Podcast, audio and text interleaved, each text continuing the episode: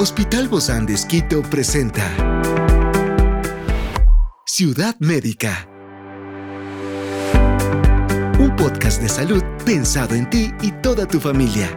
Hoy tenemos a una experta para hablarnos sobre los cuidados paliativos del dolor en cáncer. Se trata de la doctora Toa Elizabeth Morillo, experta en cuidados paliativos del Hospital Bozán de Esquito y hoy está aquí, en este encuentro de Ciudad Médica. Yo soy Ofelia Díaz de Simbaña y estoy súper contenta de disfrutar este podcast de Ciudad Médica en este mundo tan apasionante de la salud.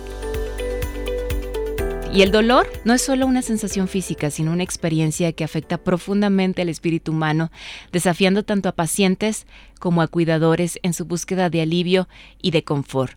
Hoy justamente tenemos en nuestros estudios a la doctora Toa Elizabeth Morillo.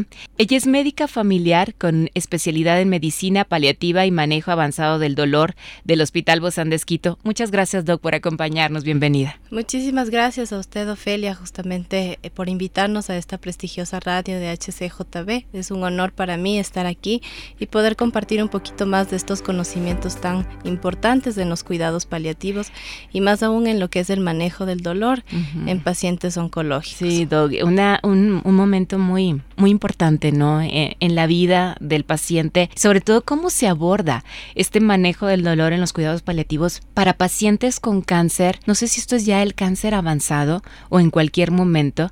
¿Y cuáles son estos tratamientos más efectivos, Doc?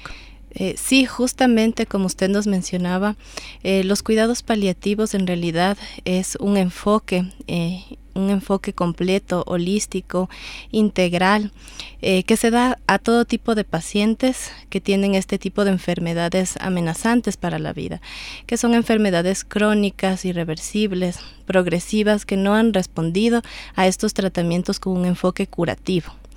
Eh, lo que pretende básicamente estos cuidados es, dar justamente calidad de vida al paciente. Y no solamente al paciente, sino a todo su entorno, como es eh, también su familia. Eh, aliviar síntomas que causan, por ejemplo, dolor, inestabilidad, sobre todo desde un enfoque biopsicosocial y también a nivel espiritual sin dejar de lado. Claro, y eso es tan importante porque hay una intervención que ustedes hacen temprana con cuidados paliativos para influir en la calidad justamente de, la vida de los pacientes con cáncer. ¿Esto se ha dado en qué momento? Exactamente, eh, se da desde el inicio de toda enfermedad, desde que se diagnostica al paciente.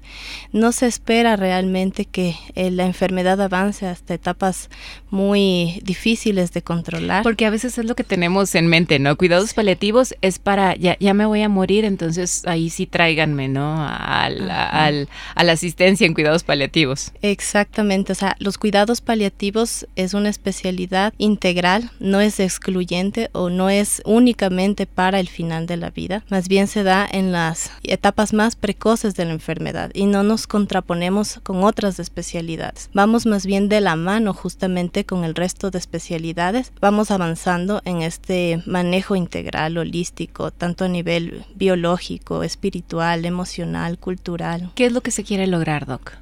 Eh, mantener la calidad de vida. Como nos decía eh, Cecil Saunders, que es una de las fundadoras de los cuidados paliativos en Gran Bretaña, que fue la que inició justamente el movimiento hóspice, eh, y nos decía, eh, tú importas hasta el último día de tu vida porque eres tú, mm. y te ayudaremos a vivir hasta el final así sea en estas condiciones, ¿no? Con estas enfermedades tan catastróficas. Por eso se personalizan, ¿verdad? Estos cuidados paliativos. Exactamente, los cuidados paliativos implican un manejo interdisciplinario, no es solamente la parte del médico paliativista o el médico especializado en terapia del dolor, también está la terapia psicológica, la terapia por parte de eh, rehabilitación física, también la parte espiritual, nuestro guía espiritual entonces todo eso se concatena porque nuevamente menciono eh, el dolor eh, fue definido como una experiencia subjetiva, desagradable para el paciente. Y Cecilia Saunders nos decía que el dolor ahora se lo define actualmente como un dolor total, mm. es decir, que tiene sus componentes, ¿no? Es decir, a nivel físico, a nivel emocional, a nivel cultural.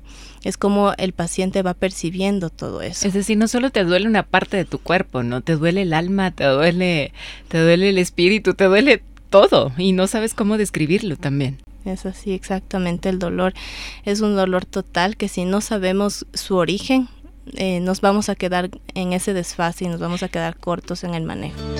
Experiencias excepcionales son el motor que nos anima a trabajar por la salud integral de nuestros pacientes. Expresamos el amor de Dios para dar prioridad a la vida por sobre todas las cosas. Seguimos con nuestro compromiso, la seguridad del paciente. Hospital Bozán de a la gloria de Dios y al servicio del Ecuador. ¿Cómo hacen justamente esta personalización, Doc? ¿Usted va con, el paciente en, su casa o lo atienden en, en, la consulta? ¿Cómo es esto, Doc? Sí, mucho depende también de las preferencias del paciente. Eh, a veces hay pacientes que nos refieren eh, los otros médicos especialistas que le están viendo, los médicos de cabecera. Entonces, cuando ya llegan a un punto de, declive, especialmente cuando es difícil el manejo de la sintomatología, nos interconsultan y son valorados muchas veces en la hospitalización. Pero el objetivo en realidad es establecer este manejo personalizado, holístico, integral, pero en domicilio. Mm, Ajá, porque es como el lugar más acogedor incluso para el paciente, más cómodo. Y, y donde ustedes ven qué, qué, les rodea, ¿verdad? Nadie les cuenta, ustedes lo pueden apreciar. Exacto, es adaptarnos a esas necesidades que el paciente tiene. Entonces sí nos ha tocado eh, valorarlos en casa, eso sí, pero posteriormente pues nos dirigimos a cada uno de sus hogares y hacemos el manejo integral en casa, viendo incluso su realidad. ¿Y, cuál es el papel, Doc, eh, de, de, estas terapias no farmacológicas?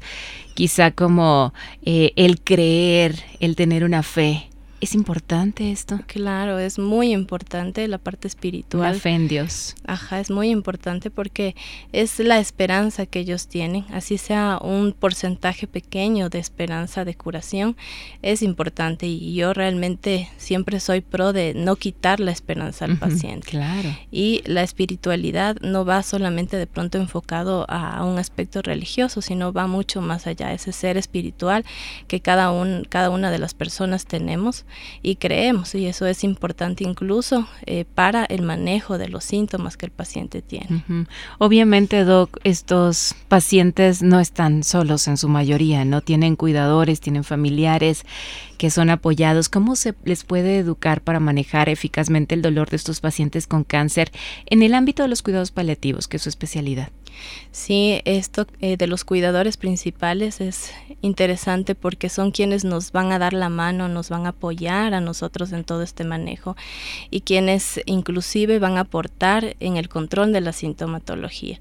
Entonces, estas medidas que se pueden tomar incluso de protección al, al cuidador, porque muchas veces eh, el cuidador, eh, como es una sola persona, puede llegar a sobresaturarse o sobreesforzarse y sobreinvolucrarse también. Y enfermarse. Y enfermarse. Entonces es un enfermo cuidando a otro enfermo. Entonces sí. tenemos que ver estrategias de ayuda también para el cuidador y para evitar justamente desarrollar el síndrome del cuidador cansado. Ciudad Médica. Que también es muy importante. ¿Alguna recomendación ahorita en este momento que podamos dar?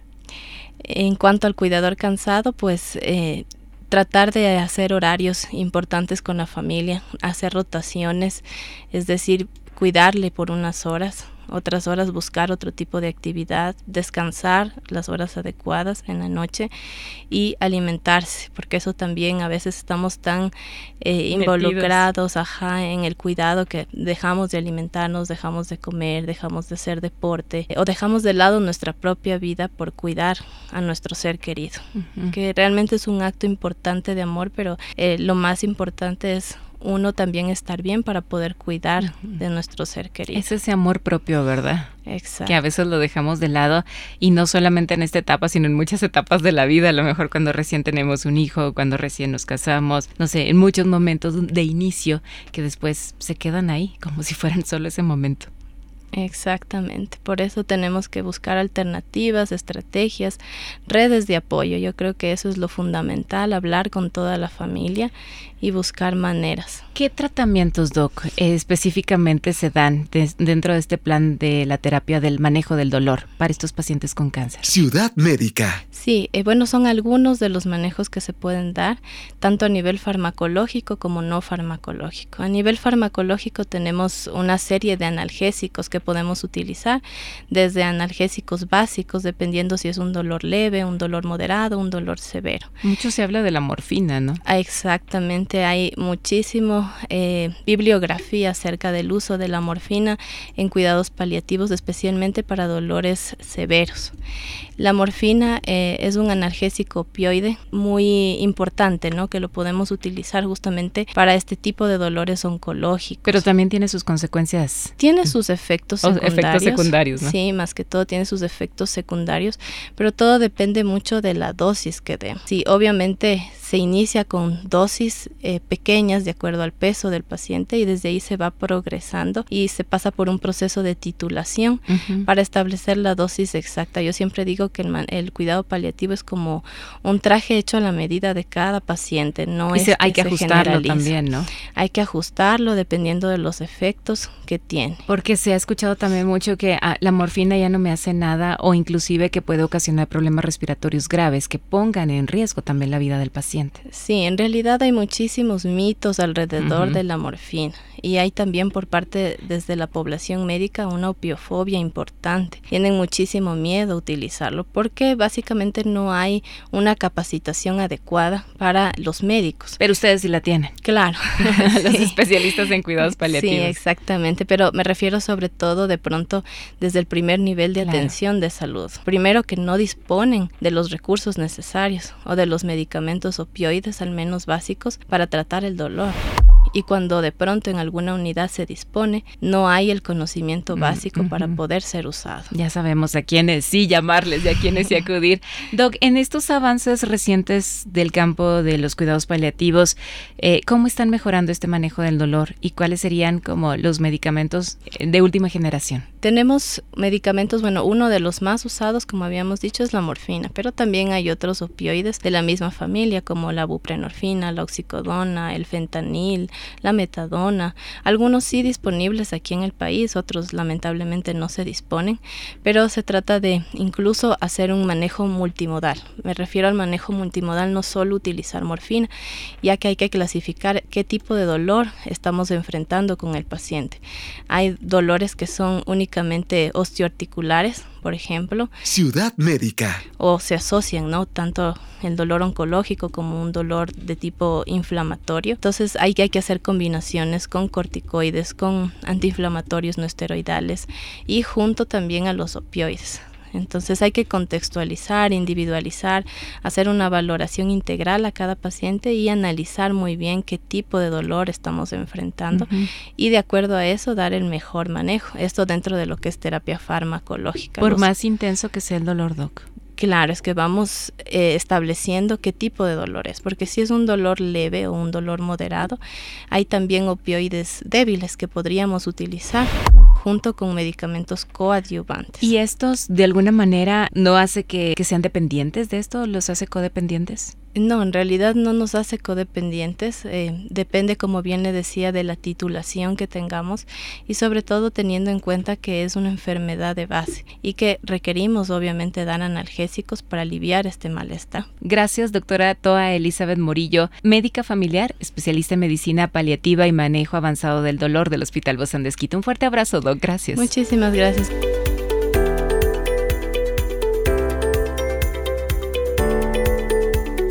Es una producción del Hospital Bozán de con el apoyo de HCJB.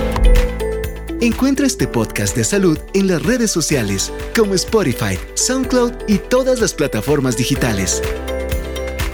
Gracias por acompañarnos en este capítulo de Ciudad Médica, un espacio para tu salud. Hasta la próxima.